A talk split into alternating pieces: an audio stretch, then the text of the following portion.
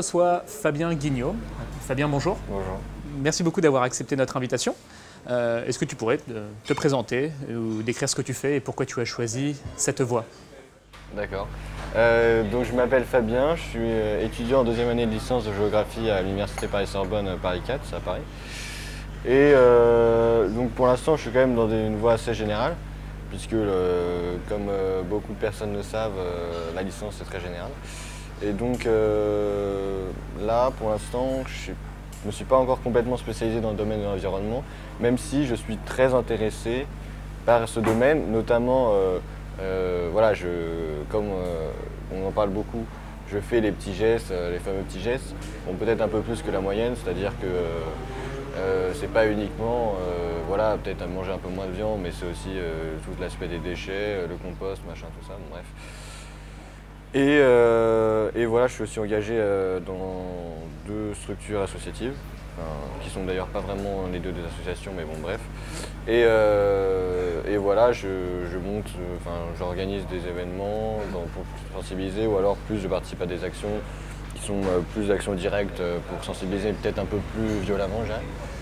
Enfin. C'est-à-dire violemment. Non, mais pas, enfin, pour, une prise de conscience un peu plus rapide, on va dire, de la population. Euh, voilà. Et euh, Des manifestations des... voilà, des petites actions de désobéissance civique qui font Ouais. plaisir. Ouais, ouais. Comme euh, quoi, par exemple Enfin, Je suis ouvert à tout cela, par exemple. Ah oui, d'accord. Non, mais euh, non, je- pour l'instant, je suis pas, je suis pas un militant euh, hyper confirmé euh, qui, qui fait partie de la grande organisation secrète, machin. Mais, euh, mais en gros, non, j'ai participé à, à la, la Rio, l'extraction Roubaillon, c'est euh, qui a eu lieu début octobre. Voilà, et a priori, euh, c'est dans les tuyaux pour une, euh, pour une prochaine édition. D'accord. Donc euh, voilà. Ok. Comment t'es venu ton engagement écologique et pourquoi avoir euh, choisi la géographie comme discipline pour la, on va dire l'exploiter, enfin pour euh, mettre en pratique cet engagement? Alors, il faut savoir que c'est une réorientation. À la base, euh, j'étais parti euh, plus sur une voie scientifique, mais ça ne m'a pas trop trop intéressé. Donc, euh, je me suis orienté vers la géographie. Et, euh, oui, je suis très satisfait de ce choix que j'ai fait. Et surtout, voilà, euh, on voit des sujets qui m'intéressent plus, on va dire, euh, euh, notamment en relation avec l'environnement dans pas mal de matières. Euh, parce qu'il faut savoir que, voilà, évidemment, enfin, tous les, la géographie mondiale sera bouleversée par, euh, enfin, est déjà bouleversée, mais sera encore plus bouleversée par le changement climatique. Donc euh, voilà. Et euh, oui. À quoi tu penses quand tu dis que la géographie mondiale sera bouleversée par les Bah, changements climatiques? voilà, avec Ou l'est déjà? Oui, avec un précédent intervenant, on a parlé de. Enfin, vous avez parlé de l'eau. Et, euh, et c'est vrai que euh, les régimes hydrologiques vont changer en fait euh, dans énormément, enfin dans toutes les régions du monde. Mais il faut savoir que les régions arides seront évidemment les plus affectées parce que évidemment, enfin, elles souffrent déjà pour certaines de, de stress hydrique ou de pénurie moins ponctuelle, de sécheresse. Et donc forcément, le fait que les périodes de sécheresse vont s'allonger, ça va provoquer des tensions certainement géopolitiques, je dirais plus intérieures en termes de guerre civile euh, ou de- d'émeutes, de, voilà, d'émeutes, de déstabilisation politique des régimes en place. Mais euh, voilà, également euh, peut-être des conflits euh, internationaux, notamment je pense euh, dans toute la, région du Sahel, euh, qui est déjà très impactée, très vulnérable. Notamment euh, avec euh, Boko Haram, une secte terroriste qui sévit dans la région. Mais on a également, euh, voilà, il faut savoir que c'est une région aride ou semi-aride. Et donc le fait qu'en plus euh, euh, le changement climatique va augmenter les périodes de sécheresse, on aura encore plus de terrorisme, ça va être compliqué pour les régimes en place de, maîtriser la situation, parce que c'est des États sans voilà, vouloir porter de jugement de valeur, mais qui sont pas hyper solides, on va dire. Donc déjà pas mal corrompu tout ça. Donc euh, voilà, il y aura beaucoup de tensions, il y en aura d'autres, euh, des tensions également euh, dans la région d'Asie du Sud-Est, principalement entre l'Inde et le Pakistan en région du Cachemire. Très, région très stratégique qui approvise beaucoup de. En termes de population, c'est plusieurs milliards d'habitants. Enfin, un, un milliard et demi d'habitants, on va dire. et je pense aussi en toutes les îles insulaires et pas mal aussi le Bangladesh qui vont subir la montée des eaux. Donc là, ça va entraîner une migration climatique et ça va créer sans doute des tensions dans les pays occidentaux riches, développés, enfin développés au sens classique du terme, qui vont faire face, devoir faire face à cet afflux de population. Euh, ça va sans doute, pareil, créer des tensions euh, politiques euh, dans ces pays-là, notamment par une frange de la population qui va sans doute se radicaliser et voter pour des, partis pas forcément très... le risque de dérive autoritaire. voilà, risque de dérive au changement climatique et à l'épuisement des ressources. C'est ça, et de fermeture brutale des frontières, donc qui va pas, enfin, entraîner des, conséquences pas très souhaitables. Non, le but de nos émissions n'est pas de faire peur, mais d'alerter, de faire des constats froids et lucides. Euh, je suis décidément euh, souvent très étonné par euh, la froideur avec laquelle votre génération voit le monde et en même temps une certaine lucidité. Enfin, j'avais, je pense, plus de entre guillemets d'illusions quand moi, à l'époque, j'entrais sur le marché du travail, j'avais pas toutes ces menaces en tête alors qu'elles étaient déjà palpables. Un point important euh, que m'évoque ce que tu dis, c'est que déjà, même sans dérèglement climatique, même sans réchauffement supplémentaire, il y aurait des problèmes d'eau. Et que le réchauffement, ce n'est pas qu'un problème de température qui augmente, c'est aussi un problème de dérèglement des cycles de l'eau. Plus d'inondations en période d'inondation, plus de sécheresse en période de sécheresse. Pour des régions qui sont frappées par les deux phénomènes extrêmes, ça veut dire plus d'inondations sur des sols plus secs. Euh, qui sont peut-être moins capables du coup d'absorber euh, les, inondations, euh, sans parler de perte de zones humides, de perte de matière organique. Donc tout ça, c'est des sujets auxquels on est effectivement sensible et qui sont source de tension, mais aussi de nécessité d'adaptation. Quelles sont les stratégies d'adaptation que tu vois, pour, ne serait-ce que pour limiter la casse ou faire preuve de résilience? Et à quel niveau est-ce que tu souhaiterais contribuer à ces grands enjeux? Alors, euh, je ne suis pas ingénieur, donc euh, moi je ne parle pas de tout l'aspect technique, euh, mais je pense que faut plus, enfin, je m'intéresse plus et je pense que c'est un sujet assez important à la réduction de la consommation d'eau. donc voilà, on parlait avec un précédent intervenant de toute l'eau cachée entre guillemets dans les aliments. et c'est un aspect qui me semble essentiel.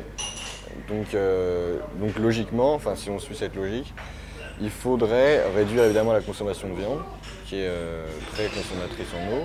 Et euh, voilà, et réduire évidemment, il faut aussi savoir qu'en France, c'est dû à la modernisation agricole des années 60. On a fait de la monoculture intensive, tout ça, mais parfois d'espèces qui sont très gourmandes en eau, comme le maïs. Et, et en fait, il faudrait arrêter tout simplement. Euh, de produire du maïs en France parce que c'est une plante euh, d'origine tropicale. Et donc euh, tout le monde sait que dans les pays tropicaux, bah, il y a quand même des précipitations qui sont bien supérieures à ceux des pays bah, comme la France, tempérés, au climat tempéré. Et donc il faudrait finalement retrouver un peu de sens dans notre agriculture, dans notre mode de production. Peut-être aller vers des modes liés, avec euh, l'agroécologie ou l'agroforesterie ou la permaculture, tout ça. C'est-à-dire qu'ils sont beaucoup plus euh, résilients, je dirais moins dépendants des, technologies euh, liées au pétrole. Est-ce qu'il y a urgence en France à économiser de l'eau, sachant que bon, on n'est pas encore, pas encore du touché par le stress hydrique? Ou alors est-ce que nos comportements, est-ce que manger de moins viande en France, ça permettrait au Sahel ou à l'Inde euh, d'être moins en situation de stress hydrique. Est-ce qu'il y a un lien euh, entre ce qu'on fait nous et ce qui se passe là-bas ou est-ce que c'est des problématiques plutôt très euh, locales? Alors, je dirais, déjà il faut savoir que le changement climatique, le changement climatique c'est global parce que, voilà, tout simplement, c'est à l'échelle mondiale, c'est le climat c'est zonal. Bref, euh, après pour... Euh, c'est-à-dire, pour, pour préciser, l'empreinte carbone de la viande qu'on mange affecte le monde entier et exacerbe les problèmes, les tensions de l'eau du monde entier. Ça, c'est un premier élément. indéniable. Après, euh, pour les problématiques liées plus spécifiquement à l'eau, je pense que bah, c'est pareil en fait. C'est-à-dire que c'est aussi mondial. C'est-à-dire que hum, quand on voit que les. Enfin, on sait très bien que les pays développés consomment énormément d'eau, beaucoup plus que ce qu'ils devraient, et euh, beaucoup plus évidemment que les pays beaucoup moins riches. Et donc euh, ça, crée des, tensions puisque euh, oui, ils, nécessitent beaucoup plus d'approvisionnement, ils créent des barrages, ils ont aussi plus de technologie, donc forcément ils peuvent se permettre de capter, enfin ils peuvent capter plus d'eau pour en consommer plus. Donc ouais, je pense que c'est une logique à, retrouver dans la société. Peut-être sortir, oui, enfin recréer, enfin créer un impératif Peut-être, euh, je pense que ça passerait plus par la voie législative, mais il faudrait peut-être que aussi les décideurs euh, politiques soient plus conscients de l'enjeu. Euh, de, voilà, de l'impératif de limiter la consommation d'eau dans tous les processus de fabrication de, produits manufacturés dans les entreprises, enfin je sais pas, n'importe quoi, mais voilà, parce que je sais que c'est des, modes de production qui sont très énergivores, enfin très énergivores et très consommateurs d'eau. D'accord. Qu'est-ce que tu envisages de faire une fois obtenu ton diplôme, quelle voie professionnelle est-ce que tu aimerais euh, explorer? Alors, euh, pour l'instant, je suis encore un peu jeune. Euh, j'ai tout juste 19 ans, mais enfin, j'ai eu 19 ans récemment. Mais, mais voilà, comme vous venez. à 19 ans, j'avais vraiment pas ces préoccupations-là. bravo, mais pardon, je laisse continuer. Alors, mais, mais oui, donc je suis évidemment très intéressé par tous les aspects liés à l'environnement, mais aussi c'est en lien euh, à l'agriculture, parce que je pense que c'est un levier très important, euh, notamment pour euh, changer, de, changer de modèle agricole, ça serait une, vraie impulsion pour aussi changer de modèle de société plus globalement, à mon avis, respectueux de la nature, tout simplement. Et voilà, et je suis intéressé par ces problématiques, mais aussi intéressé par les problématiques liées à la sensibilisation des personnes. Euh, parce qu'on voit même s'il y a beaucoup de personnes qui sont très sensibilisées, en fait, il y a aussi beaucoup de personnes qui ne sont pas du tout sensibilisées. Euh, qui vraiment pour eux c'est business as usual, il euh, n'y a pas de problème. Alors qu'en fait, il faudrait, il y a beaucoup d'études qui le montrent, que tout le monde soit au moins un petit peu sensibilisé pour permettre vraiment de baisser, de changer de modèle de société drastiquement. voilà. Donc il faudrait, il y a un enjeu là-dessus. donc je suis aussi intéressé par tous les thèmes liés au journalisme, à la communication, tout ça ça permettrait euh, justement de sensibiliser. Euh, pour moi, il me semble vraiment nécessaire de sensibiliser encore plus de monde, notamment personnes qui ne sont pas forcément fait d'études, euh, donc qui n'ont pas eu accès, qui, ouais, qui pas accès forcément à toute la littérature sur le sujet. Et voilà, peut-être dans les médias plus traditionnels, dans les médias, je sais pas, quand, quand ils regardent du divertissement, hop, on leur met un petit peu d'environnement, de, de, changement climatique. voilà, je, je sais pas. D'accord. Euh, lorsqu'on parlait au téléphone pour préparer cet entretien, tu semblais également sensible à tout ce qui est politique d'aménagement du territoire et le rôle des collectivités locales. Voilà, qu'est-ce qui, quelle est ta vision de la chose et qu'est-ce qui pourrait être euh, amélioré? Oui, alors euh, oui, c'est vrai que je suis en géographie, donc forcément, enfin, la branche urbanisme, aménagement, c'est très important, c'est un débouché très important. Euh, donc oui, je pense que le changement peut venir euh, du niveau local. Euh, parce que je pense qu'il y a une très très grande inertie au niveau de l'État. notamment, il faut savoir qu'il y a les, hauts fonctionnaires, énarques et tout ça, qui restent en place, peu importe le, pouvoir en place, peu importe que ce soit qu'il soit droite, gauche, machin. Donc c'est important, je pense, d'agir au niveau local. Euh, au niveau des collectivités territoriales, euh, que ce soit la, la, commune, le département et la région. Il faudrait d'ailleurs donner plus de pouvoir aux régions, ce serait bien. Euh, donc, je pense que par le biais d'une nouvelle phase de la décentralisation, on pourrait réduire l'impact carbone de nos territoires et donc bah, de la France plus globalement. D'accord. Voilà.